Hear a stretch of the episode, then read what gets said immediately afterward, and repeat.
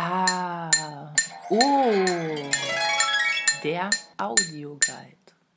Ich bin Ronja und das hier ist der Audioguide, mein Podcast über Kunstausstellungen.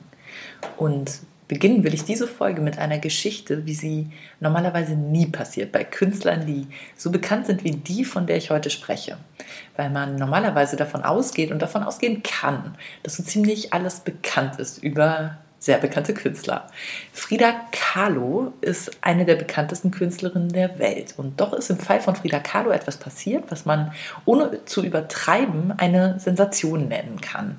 50 Jahre nach ihrem Tod wurde eine bisher völlig unbekannte Abstellkammer entdeckt. Eine Abstellkammer war das, die voll war von persönlichen Gegenständen und Kunstwerken, von denen niemand etwas wusste.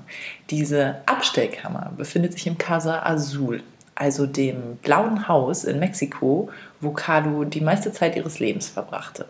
1954, als Carlo gestorben ist, hat ihr Ehemann, der ebenfalls bekannte Künstler Diego Rivera, hier alle ihre persönlichen Gegenstände, ihren Schmuck, mehr als 300 Kleidungsstücke, mehr als 6500 Fotos, Briefe, Schminke, ihre medizinischen Corsagen in der besagten Abstellkammer eingeschlossen, weggeschlossen und einfach vergessen.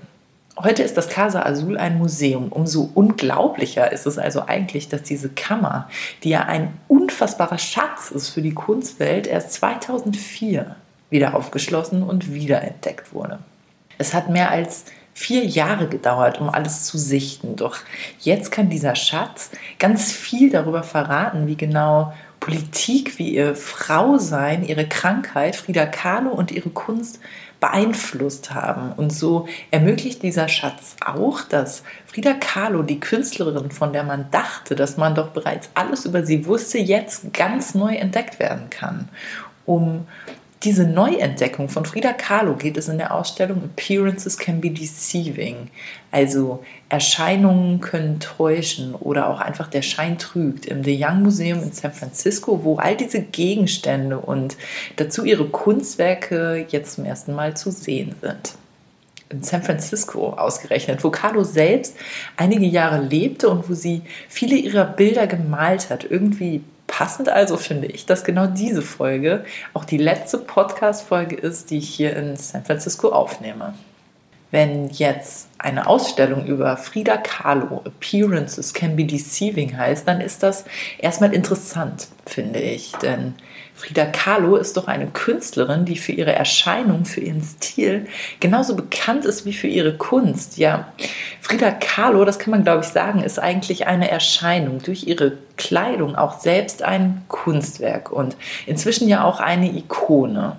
Frida Kahlo gibt es als Barbie, Frida Kahlo gibt es als Oper, als Film. Es gibt Frida Kahlo sogar als Snapchat-Filter, der einem Blumen ins Haar und die Kahlo-typische Monobraue ins Gesicht setzt. Frida Mania ist der Begriff, den es dafür sogar gibt.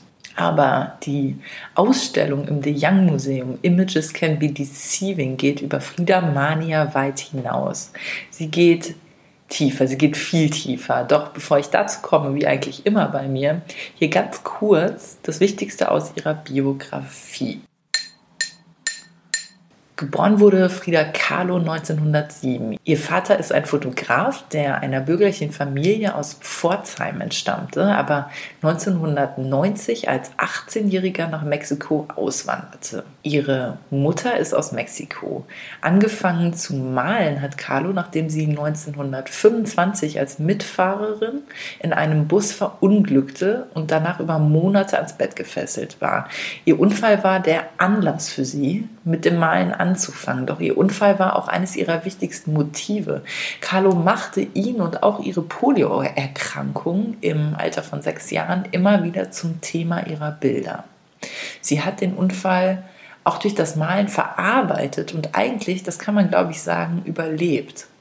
1925 heiratete sie den mexikanischen, damals schon sehr bekannten Muralisten, also Wandmaler Diego Rivera. Und das war eine, ja, ähm, besondere Ehe, eine unkonventionelle, immer wieder dramatische und auf jeden Fall sehr intensive Ehe.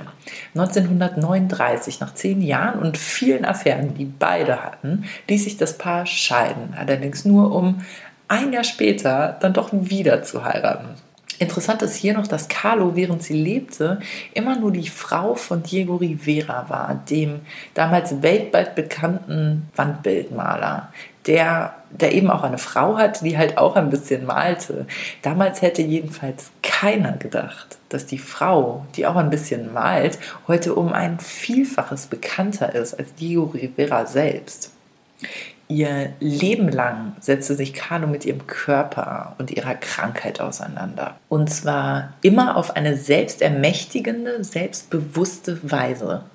Das änderte sich erst in den letzten Jahren ihres Lebens, denn in Carlos letzten Jahren bestimmten ihre Krankheit und ihre Wunden immer mehr ihr Leben. Die eigentlich so lebhafte Frau war jetzt ans Bett gefesselt, konnte kaum mehr selbst aufrecht sitzen und kaum noch malen. Ihr rechtes Bein musste schließlich amputiert werden und ihre Krankenschwester erinnert sich an diese Zeit, in dem sie sagte, für sie war in dem Moment klar, dass Carlo nicht mehr lange leben konnte, als Carlo sich nicht mehr zurecht machte, sich nicht mehr aufwendig anzog, schminkte, schmückte. 1954 ist sie mit nur 47 Jahren gestorben. Und diese Erinnerung ihrer Krankenschwester, die zeigt ja, wie wichtig Carlo ihre Kleidung, ihre Erscheinung immer war.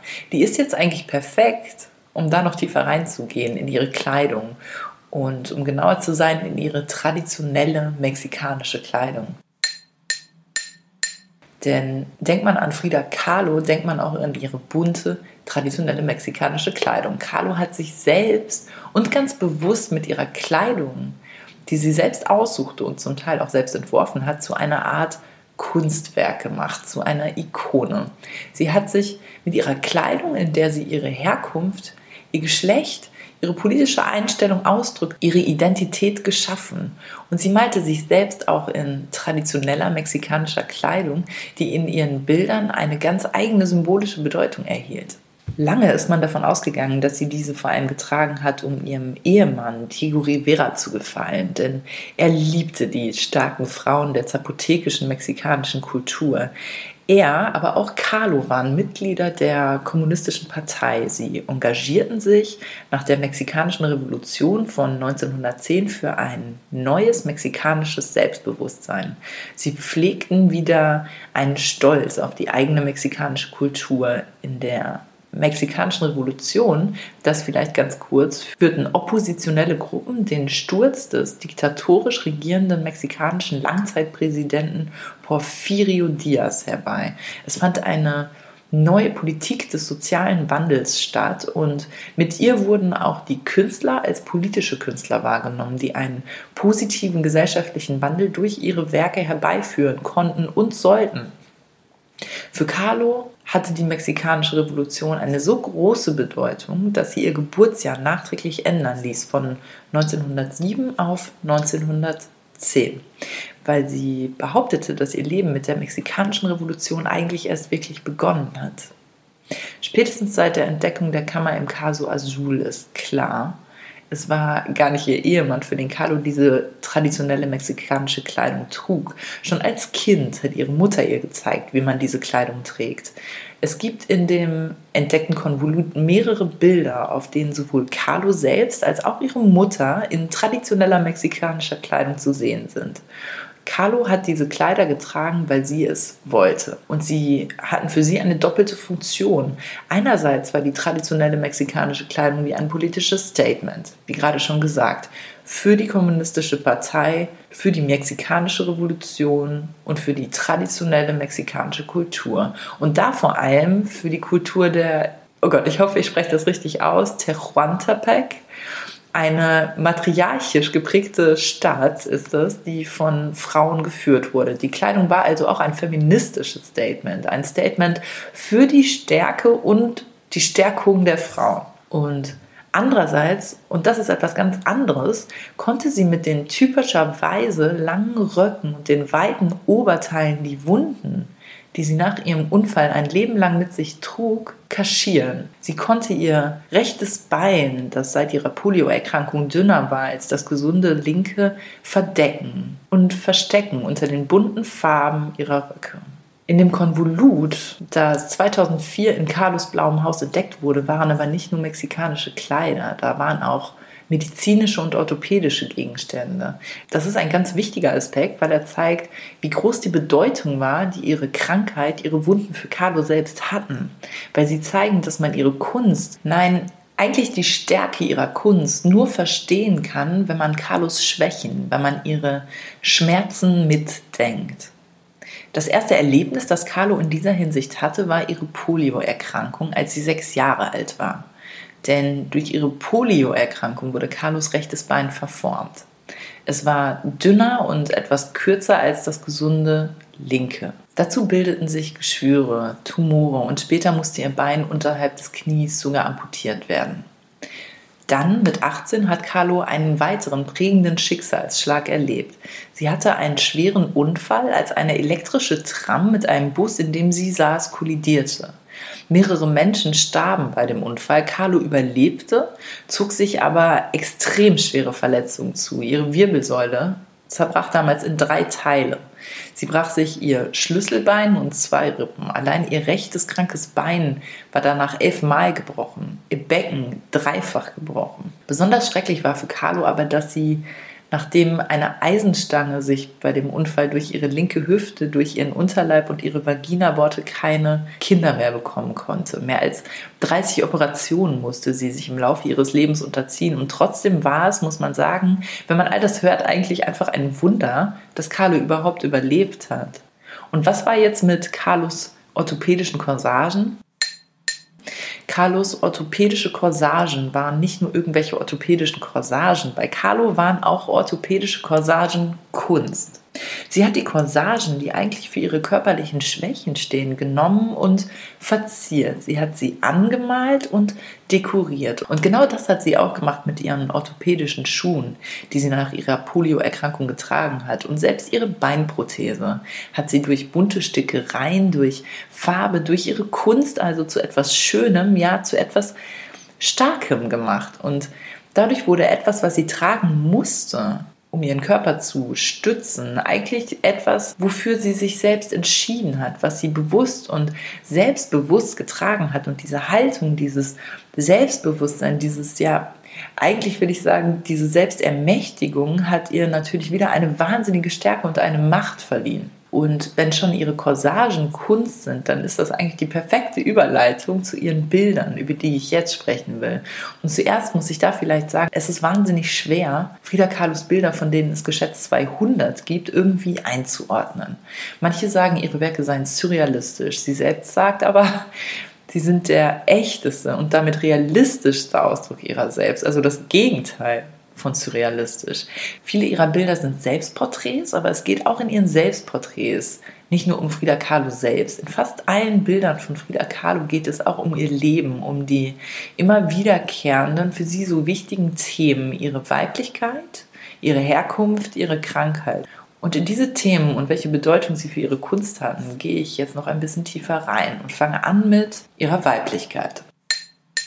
Auch hier war Kahlo als Künstlerin nicht greifbar, denn sie spielte mit den Klischees von Männlichkeit und Weiblichkeit eigentlich in jedem ihrer Selbstporträts mit der ikonenhaften Monobraue, mit dem Schnurrbart, den sie pflegte, steht sie den Hollywood-Schönheiten und der in dieser Zeit extrem betonten Weiblichkeit krass entgegen.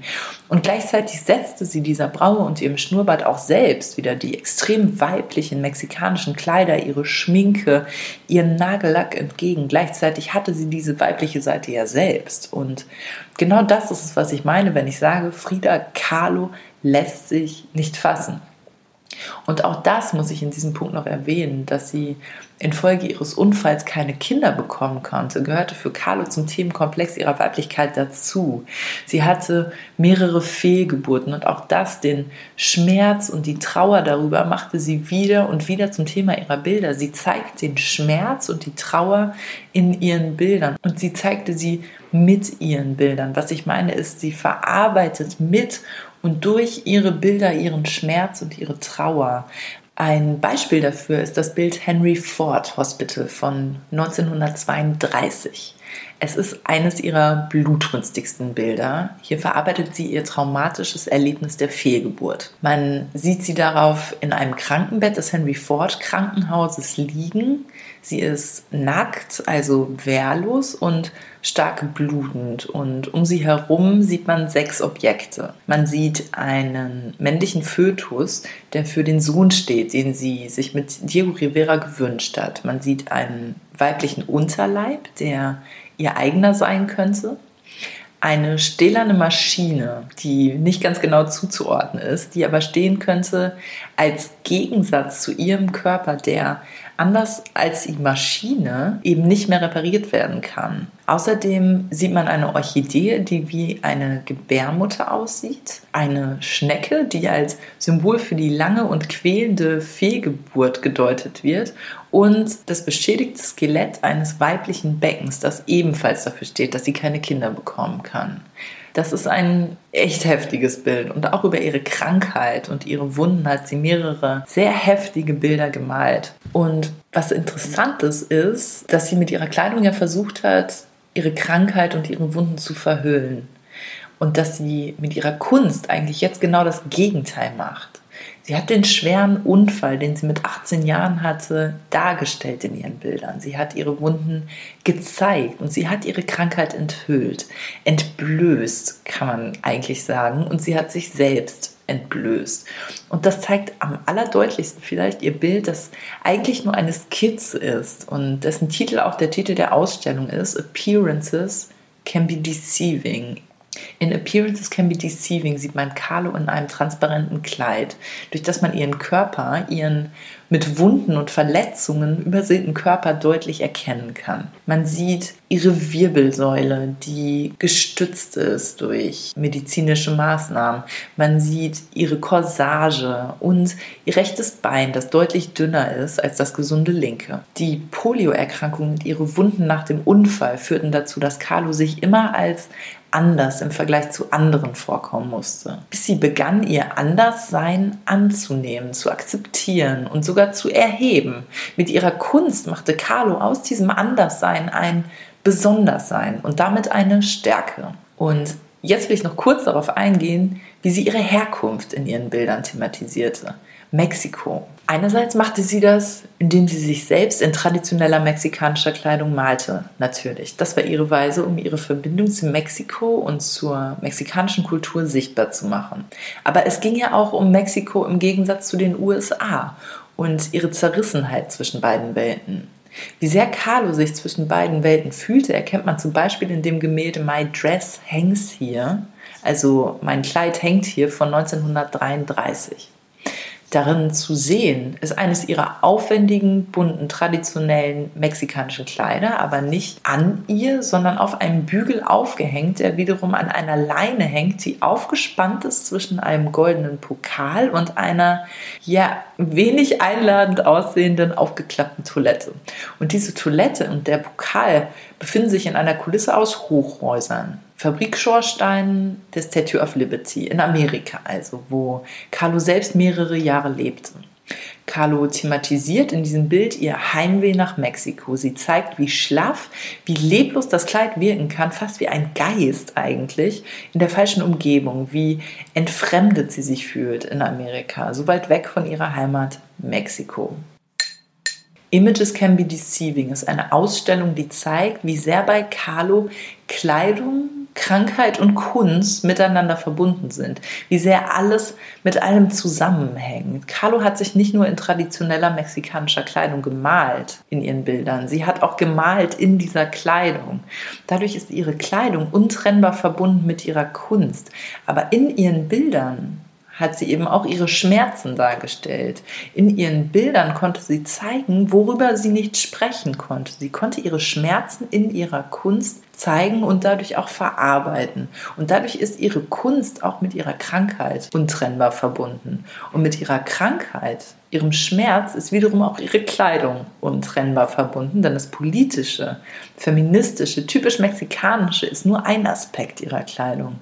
Genauso wichtig ist es zu sehen, dass sie mit den langen Röcken und den weiten Oberteilen ihre Krankheit verdecken konnte, wodurch ihre Kleidung für Carlo auch einen Schutz darstellte. Sie machte ihre Krankheit mit den bunten Stoffen, mit Farben für alle unsichtbar und sie machte sich durch die bunten Stoffe ihrer Kleidung zur Ikone.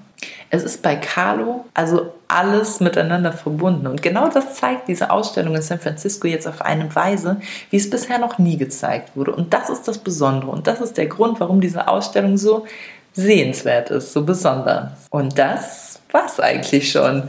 Das war der Audioguide über die Frida Kahlo Ausstellung im The Young Museum in San Francisco.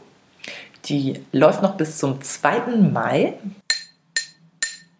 Ich bin Ronja und sag bis dann.